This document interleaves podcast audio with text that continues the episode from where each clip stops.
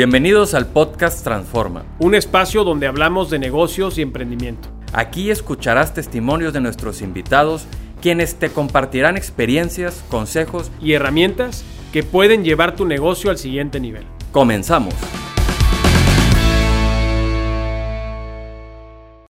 Bienvenidos a un capítulo más del podcast Transforma.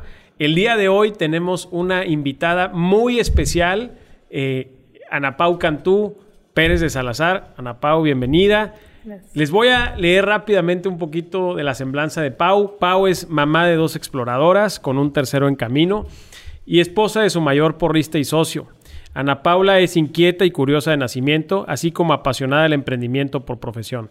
Ha trabajado en ambos lados de la moneda, emprendiendo e invirtiendo en emprendedores, y está firmemente comprometida con lograr inclusión financiera universal y equidad de género. Es graduada por la Universidad de Georgetown en Washington, D.C., donde estudió Economía Internacional. Y en el 2010 se unió al equipo de Ignia, el fondo pionero en capital de riesgo y eh, eh, consultora también para jugadores globales como Grupo Gentera. Como emprendedora ha sido miembro del equipo fundador de empresas que no lograron despegar, como el caso de Quiddity, así como otras que han logrado un crecimiento exponencial, como Nebula Financiera. Fiel a su creencia de que la pyme es el corazón de la economía, actualmente es presidenta ejecutiva de Michemix, sociedad con el poder de marca de una empresa madura y el alma de una startup. Tras dos años como presidenta de Michemix, ha crecido esta empresa eh, un promedio del 7% del 2008 al 2018 a más de 45% en los últimos dos años. Asimismo, participa en comités de empresas en las que ha invertido y en el 2021 lanzó la sobremesa.io con su hermana, un newsletter y plataforma en redes sociales que busca crear una sociedad más y mejor informada.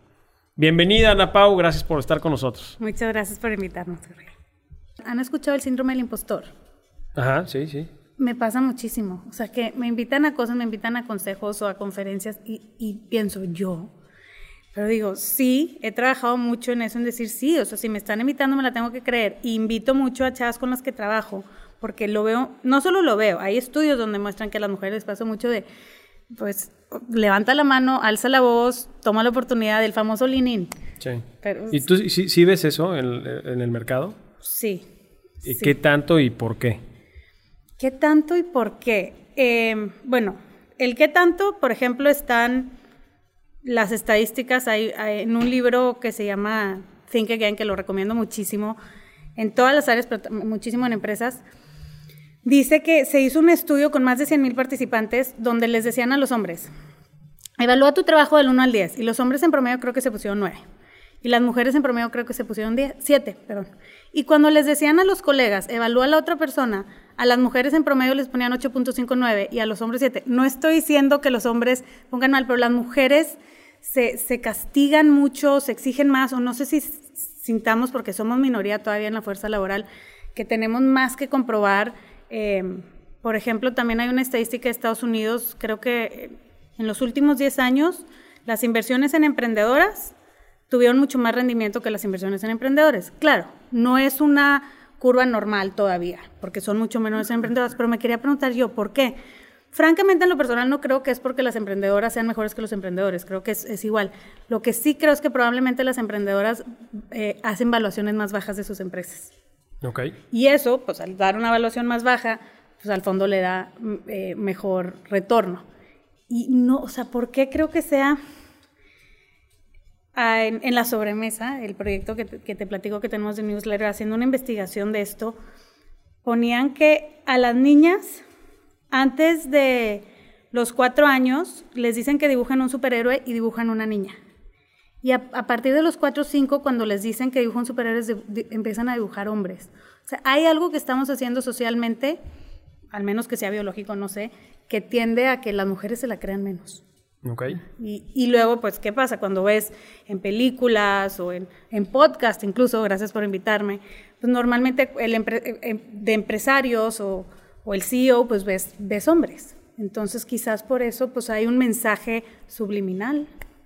Tratando de saber, digo, no tengo una respuesta, son, como dirían, educated guesses de por qué viene eso. Oye, ¿y cuánto tiempo llevas en este mundo empresarial eh, para tomar ese tipo de, o sea, de conclusiones, ¿no? O de opiniones, pues. ¿Cuánto tiempo yo? Mira, yo empecé a trabajar, desde antes de graduarme hice pasantías los veranos, incluso durante la carrera hice una pasantía de mucho tiempo, pero no era tan empresarial, trabajé en el comité Banking Committee del Senado americano, pero me tocó del 2008 al 2010, o sea, me tocó justo, yo entré a finales de agosto, el 15 de septiembre se cae la bolsa y se viene todo abajo y se hace el centro del mundo este comité porque se hicieron los famosos bailouts y TARPs y me tocó trabajar en todo eso. Cuando me voy a graduar, y yo creo que muy llevado de la mano por eso, eh, empiezo a aplicar a diferentes lugares y, yo le digo como el síndrome del que se va a graduar. Con producto que consumía aplicaba, me da miedo no conseguir trabajo. Entonces así veía unas crayolas y voy a aplicar a crayola. Este, no sé, estaba viendo las noticias de Northrop Grumman, voy a aplicar ahí. Entonces, total, entrevisto con varios lugares y me dan una, eh, me dan una eh, oferta en Goldman Sachs para irme a Nueva York y había algo que me emocionaba, pero no, no me sentía tan, tan completa de irme ahí. Hablo con un amigo de mi papá. Mi papá no tenía tanta experiencia en empresas, con César Montemayor, que es de los grandes emprendedores de, Nuevo León o de México. Y él me orienta y me dice, no, pues yo creo que, que te iría muy bien ahí, pero no sé si vayas a estar feliz. Hay un fondo que está empezando, que es de inversión de impacto, que busca pues ese double o triple bottom line que le dicen, o sea, no solo tener un retorno financiero que es muy importante, pero también tener un buen impacto social. Y se te voy a presentar al, dueño del fondo, al que fundó el fondo. Me entrevisto con él, conectamos muy bien y me dice, vente, este, nada más me dice ciertas cosas. Me dice, mira, yo no te voy a pagar ni un tercio de lo que ganarías en Goldman Sachs. Y le dije, bueno, no importa, me gusta mucho lo que están haciendo, pero no sé nada de Venture Capital. Me dice, aquí vas a aprender, a golpes pero vas a aprender. Y sí, sí aprendí a, muchos golpes y tropezones, em, que yéndome un poquito al final, cuando reflejo en mi carrera al principio, creo que muchos errores que hice fue por no creer en mí misma, por creer que tenía eh, como algo que probar. Este, entonces, bueno, estuve ahí dos años y sí, fue, al final acabé un poco muy cansada y ya es donde él mismo y otros de los socios del fondo me invitan a una microfinanciera que ellos habían puesto. Entonces tenía más o menos los mismos jefes, pero ya en, otro ambiente y era más, pues en el fondo inversión de impacto, en el venture capital, es bien fácil ir, invertir y decirle a la gente qué hacer, pero hazlo. Sí, está muy sí, es, no, me di cuenta que también era insegura de cierta parte, pero hay otra vanidad que viene de ser el que invierte, a tratar de crear las cosas. Entonces me voy a Puebla, una microfinanciera, a desarrollar el área comercial. Em, estoy ahí un tiempo. Hicimos un proyecto muy padre de transformación digital, del cual por diferentes razones se enteran los de Grupo Gentera y Compartamos Banco. Y entonces cuando salgo de ahí, me invitan a hacerles proyectos y pues estaba haciendo tantos proyectos que empecé como consultora, armé un equipo. Em, me tocó ir a, hacer proyectos en Perú y en Guadalajara y, en Guatemala. Entonces estuve, bueno, estuve haciendo eso como consultora, luego ya en mi vida, porque te estaba viajando por todos lados, quería un poco más estabilidad. Y ahí es también donde empiezo a tener un poquito de ahorros y en ese momento pocas responsabilidades y me animo a empezar a invertir como ángel inversionista en, algunas empresas. Me invitan en un grupo que se llama Ángeles Sindicados, que está muy padre. Este, entonces ahí empiezo unas primeras inversiones. Me vengo a Monterrey, empiezo una empresa Quity, porque lo que me pasaba, y eso es un súper problema cuando estás emprendiendo en México. Yo le vendía a, a, mi cliente X monto, ¿no? Pero me lo pagan a los tres meses. Sí y yo tenía sueldos que pagar y tenía que pagar cosas del viaje y todo. Entonces era una loquera conseguir el dinero y lo hacía con familiares y amigos, o sea, literal le decía a mi hermano, es que mira, aquí está la factura, ya vendí, pero me urge el dinero. Y digo, bueno, ¿y qué pasa con la gente que no le puede hablar a su hermano o, al, al, tío, al amigo para que le preste dinero? Y entonces es donde decimos empezar yo y, y un amigo Quidity, que la idea era dar préstamos contra, contra facturas y con otros indicadores de las empresas. No nos fue bien, este, creo que hicimos muchos errores, creo que no, no levantamos suficiente dinero, no armamos el equipo correcto. Entonces, bueno, pues ahí fue una lección. Creo que definitivamente había una necesidad y está el mercado, pero no supimos armar al equipo que, que iba a llegar. Cuando estoy saliendo de Quiddity, ya al final, un ex colega mío de la microfinanciera está empezando él su propio proyecto de microfinanzas y me invita. Me dice, oye, ¿quieres ser parte del equipo fundador? Rebotamos la idea muy padre y es donde me voy a Nebula, Nebula Financiera, que es un proyecto que ahí sí, pues fui la segunda persona en entrar al proyecto. Ahorita ya son cuarenta y tantos.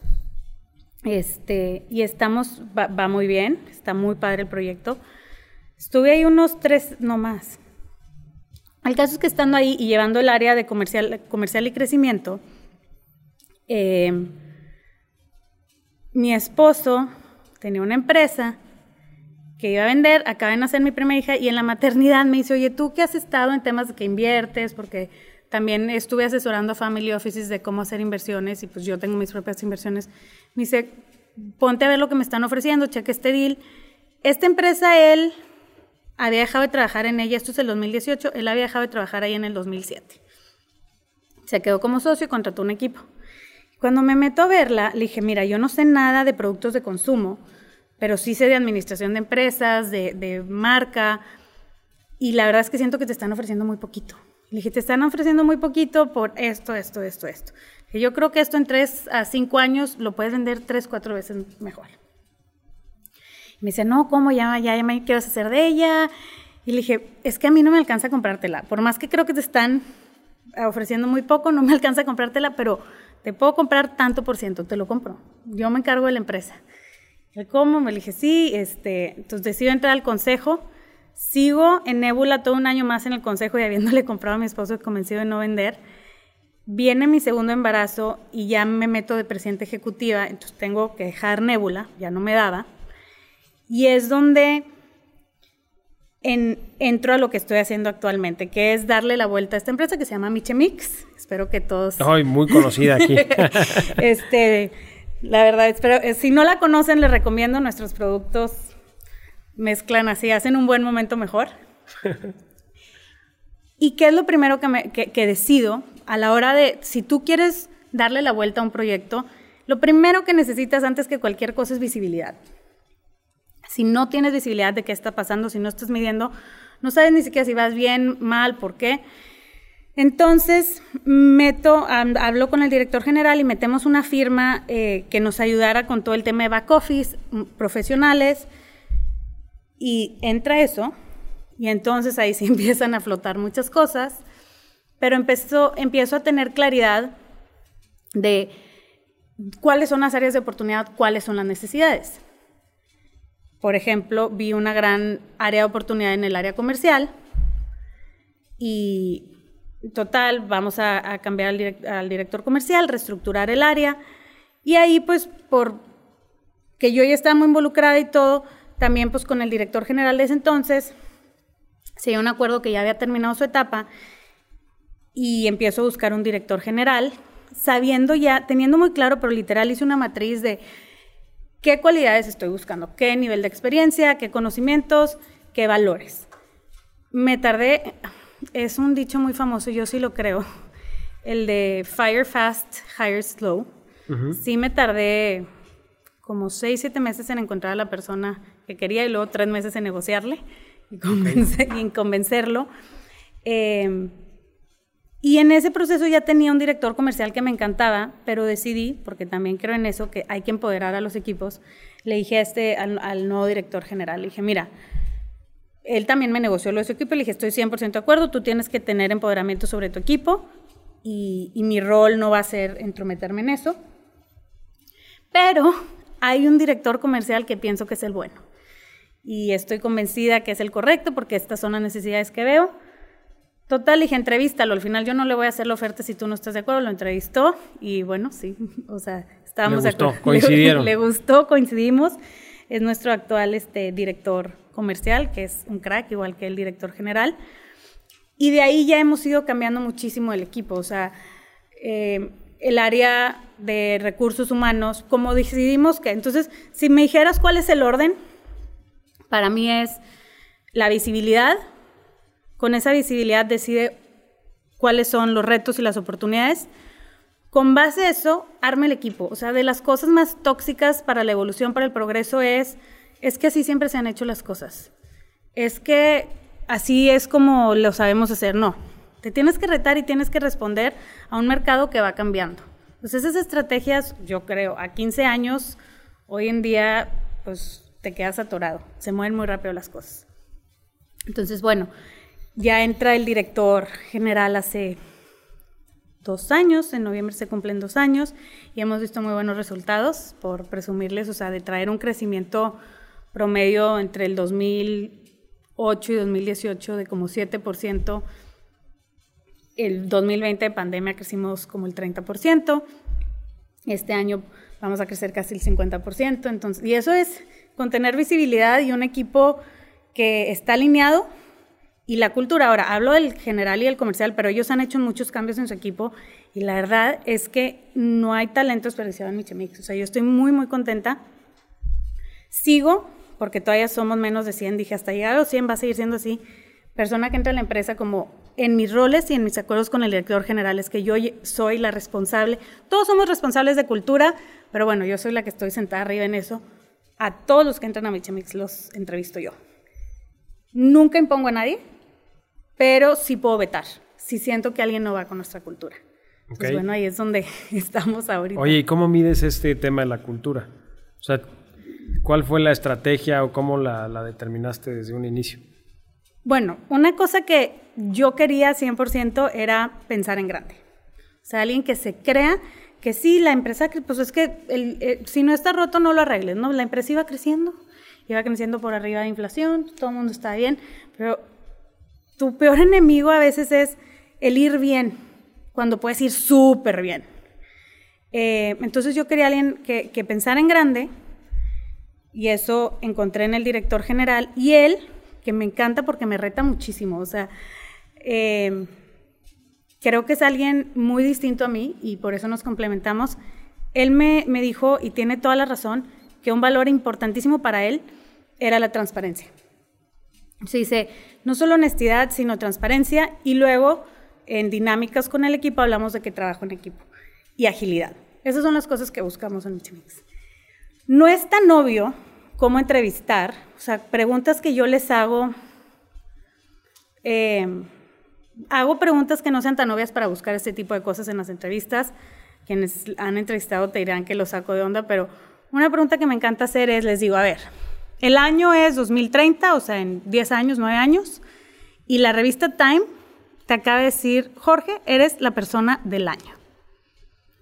Dime por qué, o sea, ¿cuál es el título? Jorge, persona del año por... ¿Por qué hago esta pregunta? En vez de preguntarte, ¿qué te motiva? O sea, es una forma de ver, cuando me dices tú, ¿por qué quisiera reconocimiento? Me estás diciendo algo que te motiva, algo que, que quieres lograr. Pregunto cosas como, dime una situación donde no es tan obvio si debes de correr a alguien o no. No, porque bueno, las obvias son obvias, este, pero donde te lo debaterías, qué harías, y entonces empiezo a ver sus valores este, de, transparencia, qué, es, cuáles se les hacen situaciones, y empiezo a entrevistar de este tipo. Eh, les digo que si pudieran hacer, que si, si pudieran lograr que todo el mundo leyera un libro, absolutamente todo el mundo va a leer ese libro, ¿qué libro sería y por qué? Y entonces otra vez ves, pues, qué valoran, y, después de todo, la cultura son valores. Y es como voy tratando de ver pues, este, tipo de... Eh, porque, si han renunciado, por qué han renunciado, qué buscan en un jefe, todo este tipo de cosas pregunto y pues trato de conocerlos. Oye, y poniéndote un poquito en los zapatos del emprendedor, eh, ya entraste tú a Michemix, como lo bien lo estás platicando, con una empresa que ya tenía una oferta de, una oferta de compra, que pues era una empresa consolidada, que podía crecer más, pues sí, pero ahorita lo que vemos mucho es que, no sé si te ha tocado en las inversiones que realizas, este, ver al emprendedor que al parecer ya la está armando, necesita consolidar su equipo, a lo mejor desprenderse un poquito de ciertas actividades. ¿Cuáles para ti son esos indicadores con los cuales debemos estar muy atentos, identificar para decir, oye, ¿sabes qué? Eh, desde, o desde el momento uno empieza la parte de talento y cultura, eh, cuando vayas a entrevistar, eh, hace esta matriz? O sea, ¿cuáles serían los tips que tú darías para este caso a un emprendedor? Yo creo que desde el momento uno empieza talento y cultura. En una empresa en la que invertí, pero es una empresa americana, me gustó muchísimo que el emprendedor, mi hijo, la, persona, la primera persona que contraté es la persona de, él le llama diferente, pero lo equivalente a talento y cultura, o sea, personal. Dijo, porque si mi idea va a ser exitosa, es porque mi equipo lo puede lograr. Y, esto toca mucho en todos los años desde que entré, va a ser mi tercer año, eh, hago una carta al equipo. Y aunque es obvio, me quedó, pude poner, creo yo, de forma elocuente algo, que es una empresa, los límites de crecimiento de una empresa no es el mercado, es la capacidad de su equipo. Una empresa nunca va a crecer más allá de lo que puede lograr su equipo. Y si por X o Y la inercia del mercado los lleva, se van a estrellar, no van a saber manejarlo. Entonces, ¿cuándo es un buen momento de darle importancia en ese tema? Yo diría, cuando empieces, y no te estoy diciendo que tenga que ser la primera persona, igual y no tienes recursos para eso, pero debes de empezar a contratar pensando en la cultura que quieres. O sea, la cultura que quieres es el ADN de tu empresa. Entonces, sí creo que... Ahora, ¿cuándo soltar ciertas cosas otra vez? ¿Tú quieres que tu empresa crezca nada más tus capacidades o las capacidades de otros?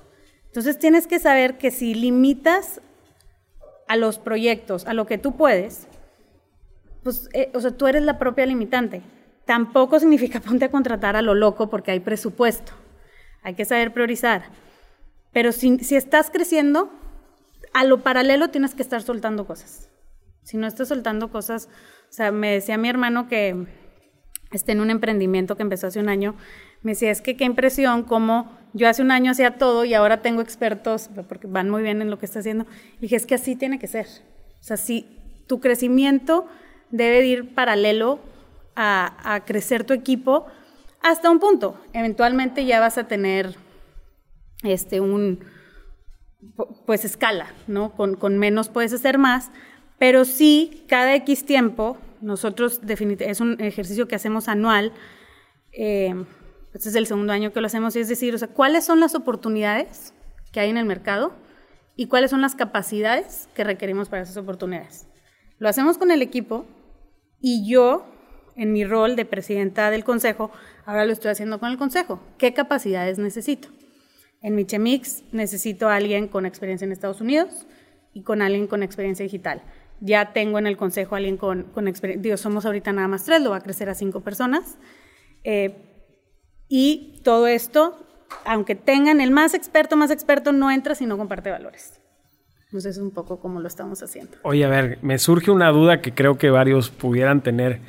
Eh, ¿Cuál es el papel que debe de tener el consejo?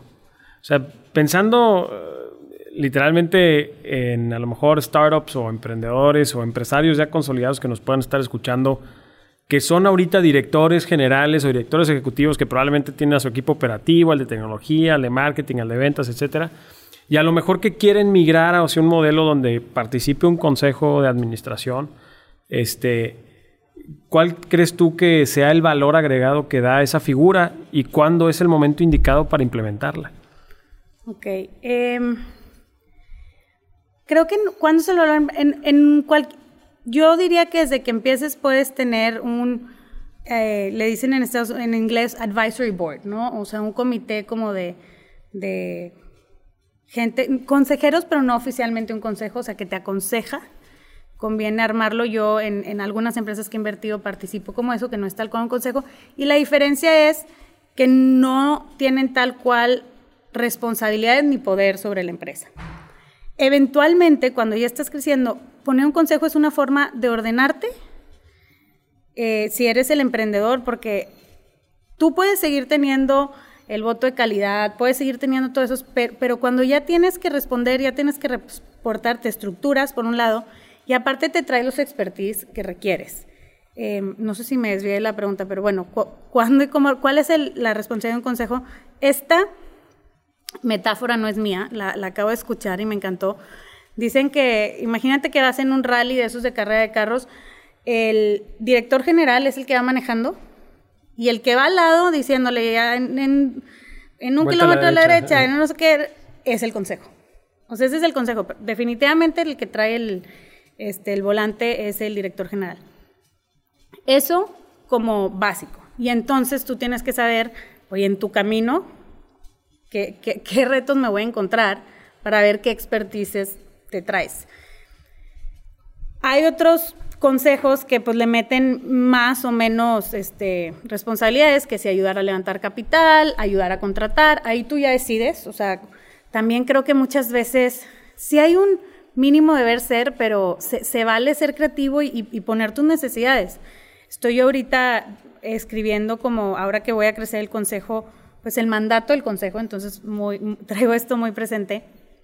Digo, bueno, ¿qué en verdad yo quiero? Y si a alguien no, no le interesa, pues que me diga que no pero yo quiero que participen, nada veo, o sea, yo quiero consejeros que, aunque son trimestrales mis consejos, tengan disponible dos horas para sentarse conmigo, con el director general y con cualquiera de mi equipo ejecutivo que lo requiera. A ver, pues son dos horas al mes, ¿no? no es tipo dos horas con cada uno, pero sí quiero que nos tomen la llamada, que tengan esa disponibilidad, no, todos los consejos te piden eso. O sea, tú tienes que ver, yo no les pido que me ayuden a contratar, pero oye, chances sí se los va a pedir, ahorita se me ocurrió. Sí. O sea, tienes que ver cuáles son tus necesidades, pero como un mínimo, evalúan al director general y ayudan a sentar el rumbo de la empresa, cualquiera que ese sea. O sea, vamos para acá, para allá, y si se te está saliendo, te dicen, no, no, no, no, no, te está saliendo.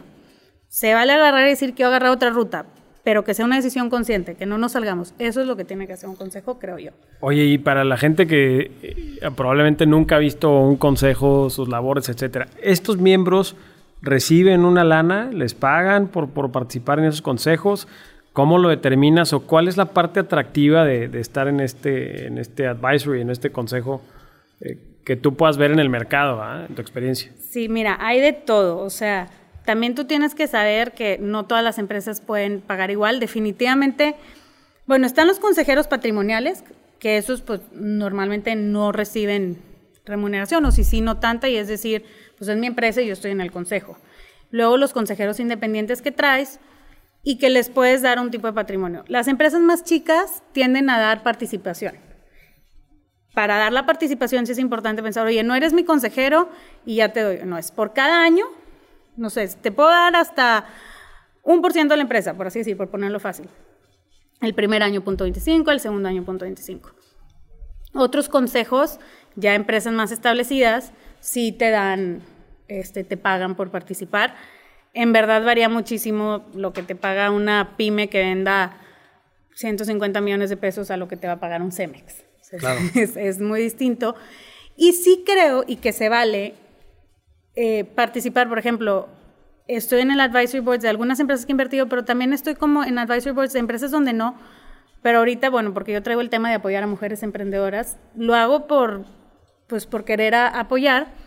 Y, por ejemplo, en el primer consejo que a mí me invitaron, pues yo no cobraba. Y no sé si eso esté bien o esté mal, pero lo veía también como que me dieron la oportunidad. Porque hay un tema con todo esto de los consejos. Y es que es como el huevo y la gallina. A veces para que te inviten a un consejo, tienes que haber estado en un consejo.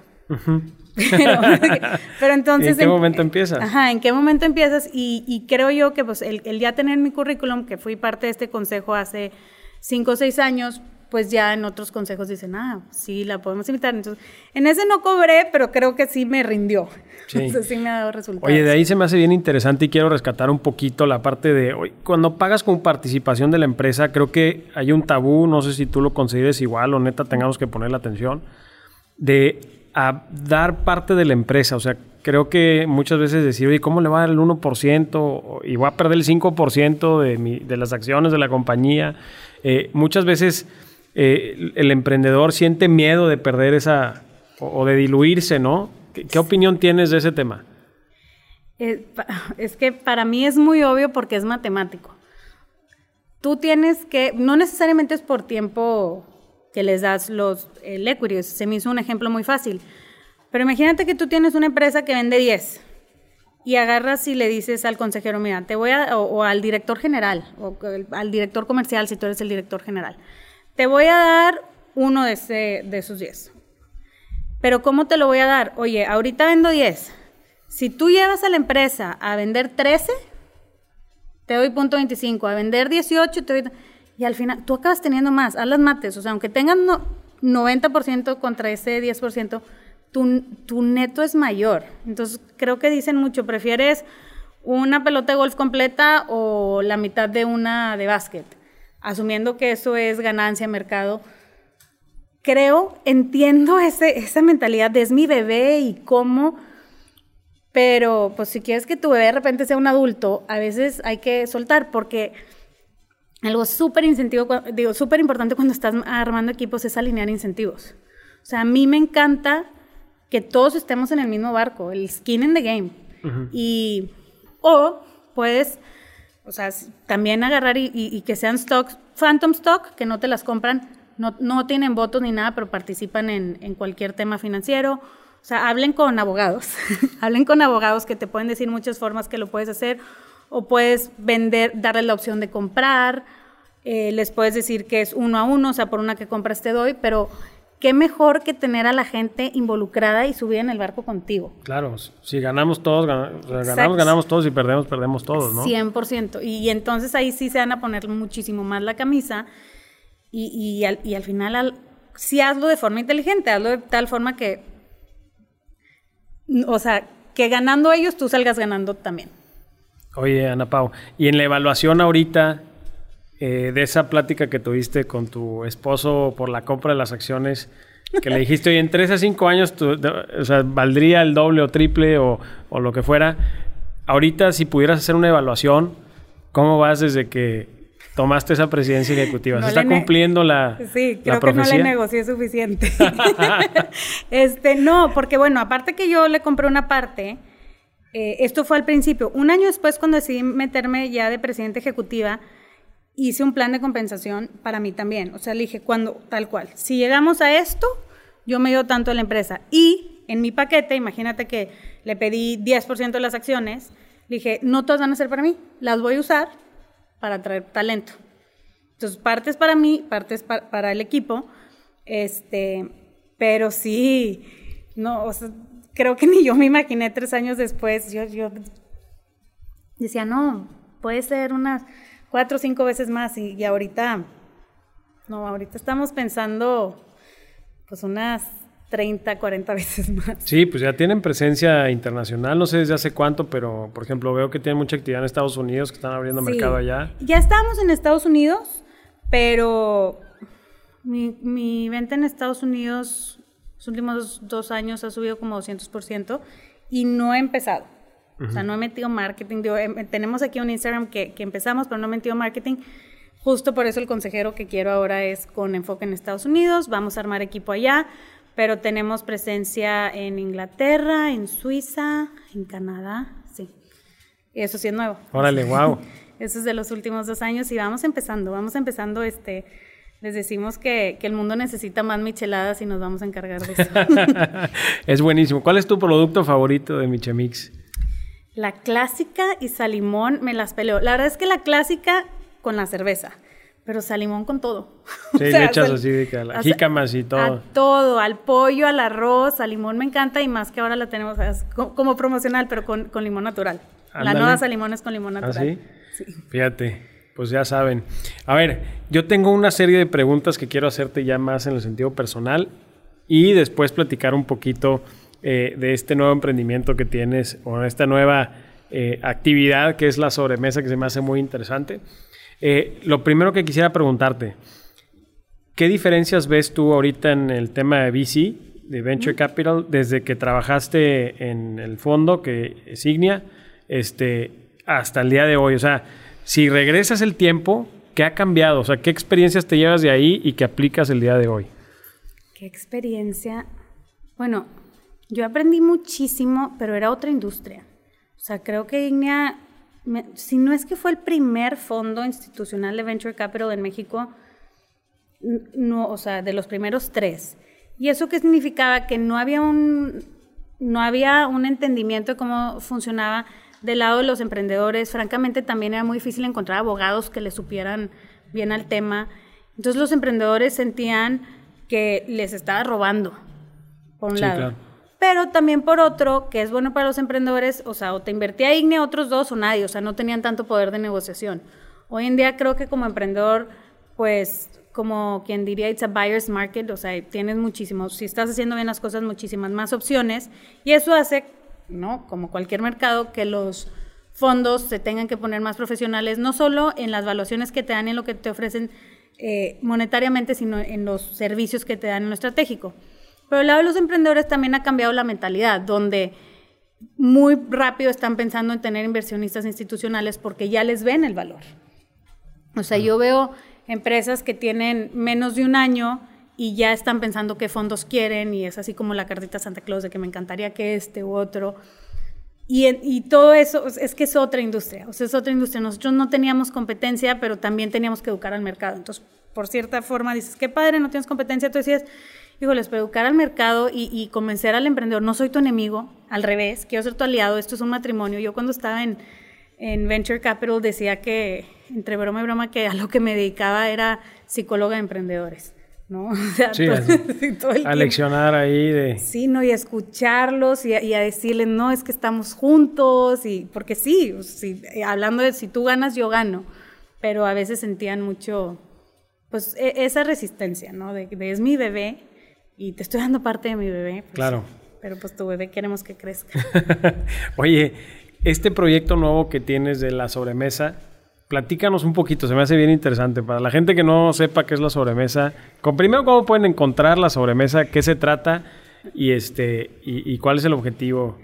Eh, ¿Cuál es el objetivo? La sobremesa es un proyecto con mi hermana y la verdad, ella es la, emprendedora fuerte detrás de esto, pero yo también estoy muy involucrada y apasionada como su cofundadora. El, el objetivo es vivir en una sociedad mejor informada, no necesariamente más informada. Hay mucha información ahí pero el saber cómo digerir, procesar, analizar esa información es lo que hoy en día necesitamos. Y funciona igual para las empresas. O sea, es información no es lo mismo que inteligencia.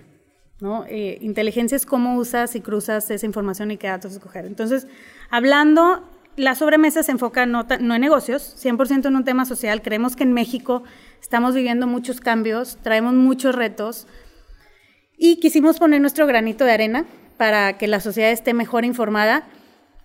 Damos datos, si hay partes editorializadas, tenemos opinión y, no nos las guardamos. Este, ¿Cómo encontrarlas? Se pueden meter a la sobremesa.io para el newsletter y poner la sobremesa.io en Instagram y ahí también tenemos una cuenta donde publicamos resúmenes de lo que llega en el newsletter, no, no está completo. Pero sí, mi hermana ahí es, es una crack y es, es muy inteligente. La tendremos que invitar aquí al podcast. Totalmente de acuerdo, sí es.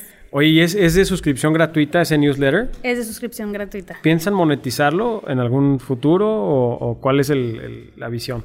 Mira, me encantaría decirte, por el tema de acceso a la información, es un debate que tenemos que no, pero por el tema de sustentabilidad de escala creo que tenemos que monetizarlo. O sea, si no, no, no damos no damos. ¿Y por qué monetizar? Deja tú para nosotros tener ganancia, para poder ayudar, en eh, contratar a gente fact-checkers que nos ayude eh, a resumir, a, investigar. Entonces, sí, eh, justo tenemos en dos semanas una reunión agendada para eso, porque ni nos da la vida en parar a hablar de eso, pero, pero ya dijimos, le, tenemos que, que dedicar tiempo a hacer eso.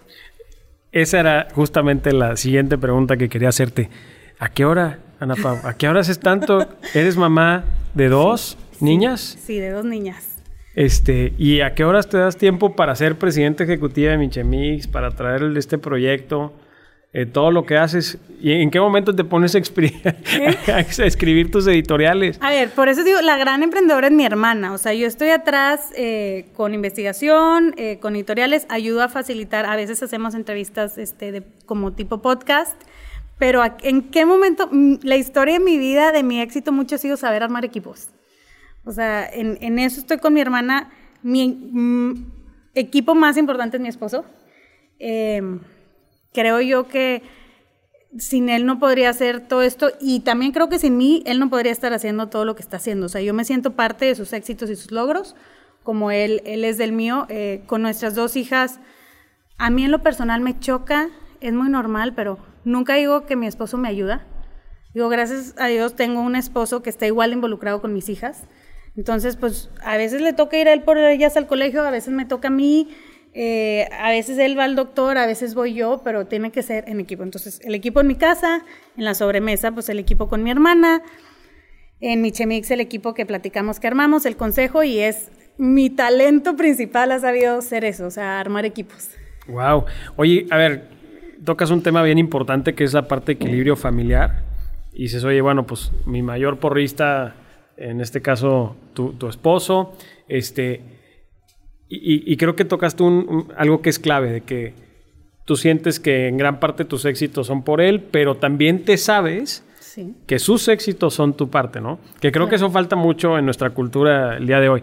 Y la pregunta es, ¿cómo se lo reconocen? Eso es una más pregunta de vida en pareja. O sea, ¿tienen alguna dinámica o algún consejo que pudieras darle a la gente que está emprendiendo, que está en estas circunstancias de pareja? O sea, ¿cómo se, lo cómo se reconocen mutuamente estos éxitos? Bueno, va un paso atrás donde no fue inercia que acabamos así. Fue una conversación consciente de qué espera él en su vida, qué espero yo en mi vida. Em, y desde, oye, si vamos a tener hijos, pues yo sí quiero seguir trabajando, tú también, ¿cómo le vamos a hacer? Em, y de ahí empezamos a, poner como reglas de dinámicas de quién se responsabiliza qué. Entonces, no dejamos que sea inercia. Creo que cuando es inercia hay muchos malentendidos y hay frustraciones secretas y, bueno, no secretas, pero que no las dices y entonces corajes. Entonces, hay que hablar las cosas. Nosotros, en todo este tiempo que le dedicamos a todo, decimos también conscientemente, creo que en cinco años de matrimonio, solo cuatro o cinco veces no hemos tenido date night. Una vez a la semana nos vamos, y más importante con hijos. O sea, irnos a sentar y hablar solo él y yo y nos ponemos al corriente. Eh, también hemos, hemos hecho coinversiones juntos, eso está muy padre. O sea, yo tengo mi portafolio, él tiene el suyo, pero en ciertas cosas eh, lo hemos hecho juntos. Digo, en Michemix también somos socios. Y no sé, o sea, eso es lo que yo creo, de ponerle conciencia. Y otra vez, no, no está escrito en piedra, no es que si tengas un acuerdo ahorita no lo puedes modificar, pero es más fácil tener una conversación cuando dices, oye, ya tenemos este acuerdo, pero no me está funcionando por esto, esto y esto. Y se me hace tan importante porque creo que raramente es una conversación. Mm. Creo que una de las razones por las que no vemos el potencial del talento femenino en México en, en el área laboral es porque de entrada les cae la labor doméstica, la labor de los niños, que es algo increíble y se vale querer hacerlo 100%, si me preguntas a mí a veces es más trabajo que ir a la oficina, pero el chiste es que sea una decisión. En el lado profesional esto es muy importante porque el talento femenino aporta muchísimo. Y en el lado familiar es muy importante porque en el desarrollo de los niños, el que el papá también esté involucrado, está comprobado que crea niños más seguros. O sea, no hay cómo pierda la sociedad en, financieramente, este, culturalmente, cuando se tienen estas conversaciones en los hogares y se hace partícipe al hombre en la casa y a la mujer en, el área laboral. Tenemos que cambiar la cultura, pero también las empresas tenemos que cambiar la infraestructura empresarial. O sea, es imposible llegar a tener esta equidad con los hombres solo tienen cinco días de, de este maternity leave. De paternal leave, no lo quería decir. En ese caso, sí. Ajá, o sea, por default estás diciendo la carga cae en la mujer, ¿no? Este, o cuando haya días familiares y todo, se le tiene que dar también a los hombres. Tenemos que cambiar muchísimas cosas en la infraestructura de nuestras empresas, porque hablando, y es un tema muy cerca de mi corazón, pero faltan mujeres. Les encanta decir a las personas, y yo lo he vivido, es que no es, no es que no quiera, es que no hay. Ok, vamos a decir que sí hay menos, o, o sea, si quieres contratar mujeres, la oferta laboral es menor a la de hombres. Yo les digo, haz el esfuerzo, vale la pena. No necesariamente vas a tener un consejo igual o tu equipo directivo igual ahorita, pero poco a poco. Pero bueno, ¿qué más vas a hacer? Entonces, lo que yo estoy retando a mis amigos, les digo, mentorea a una mujer. Sé mentor de una mujer en tu organización, ve a una mujer de alto potencial y ponte tú como misión, háblalo con ella, a ver si también está de acuerdo, pero no sé si voy a cambiar a toda la sociedad, no sé si va a cambiar, pero esta mujer que tiene todo el potencial y yo estoy en una posición ya con más experiencia, voy a ser su mentor. Y entonces empiezas en lo micro con esa mujer y en lo macro puedes empezar pues a impulsar en tu, en tu organización que haya más mujeres. No lo hagas solo porque es lo correcto, hazlo porque ahí están los resultados. O sea, es McKinsey en el 2018 hizo un estudio que se llama Women Matter y agarró y midió a las 50 empresas más grandes de México para ver cómo están en temas de mujeres. En los puestos ejecutivos es 1 a 10, mujeres contra hombres. Pero lo que está muy interesante es que hay una correlación, no sabemos si causa efecto, pero una correlación muy fuerte entre más mujeres tiene una empresa en los puestos ejecutivos, mejores resultados de esa empresa, mejor rentabilidad. La diversidad tiene impacto, porque hablábamos de equipos. Si todos somos iguales, si todos pensamos igual, pues solo podemos crecer hacia ese lado. ¿Y dónde están todas estas otras áreas del mercado que no estamos abarcando? Y las mujeres, no solo las mujeres, si fuera un equipo de solo mujeres les diría metan hombres, o sea, el balance importa, pero ahorita hay un rezago de talento femenino. Entonces a mí sí se me hace muy importante como impulsar mucho eso en en las, en las oficinas, en las organizaciones, pero lo hay que ser congruentes en la casa. Claro. Entonces, que eso creo que les puede costar más. Sí, sin duda. Ana Pau, muchísimas gracias. La verdad es que nos vamos con muchos consejos, muy buena información y la verdad es que platicar contigo de esta historia de éxito que has ido forjando a lo largo de, los años, eh, pues es para nosotros un privilegio. De verdad, muchísimas gracias. Eh, por darte este tiempo. Me gustaría que nos digas cómo la gente que quiera seguir platicando contigo, cómo puede encontrarte redes sociales, en LinkedIn, en, Instagram. Definitivamente en LinkedIn como Ana Paula Cantú aparezco eh, y me pueden escribir a mi correo anapau.michemix.com. Encantada de seguir platicando. Este, me enriquecen mucho estas conversaciones y muchas gracias por invitarme. O sea, sí lo veo como un gran privilegio y espero seguir impulsando la misión de, de, de Nuevo León, que ha hecho pues, grandes cosas por el Estado y, convencidísima del potencial de este Estado. Muchas gracias. Gracias, Ana Pau.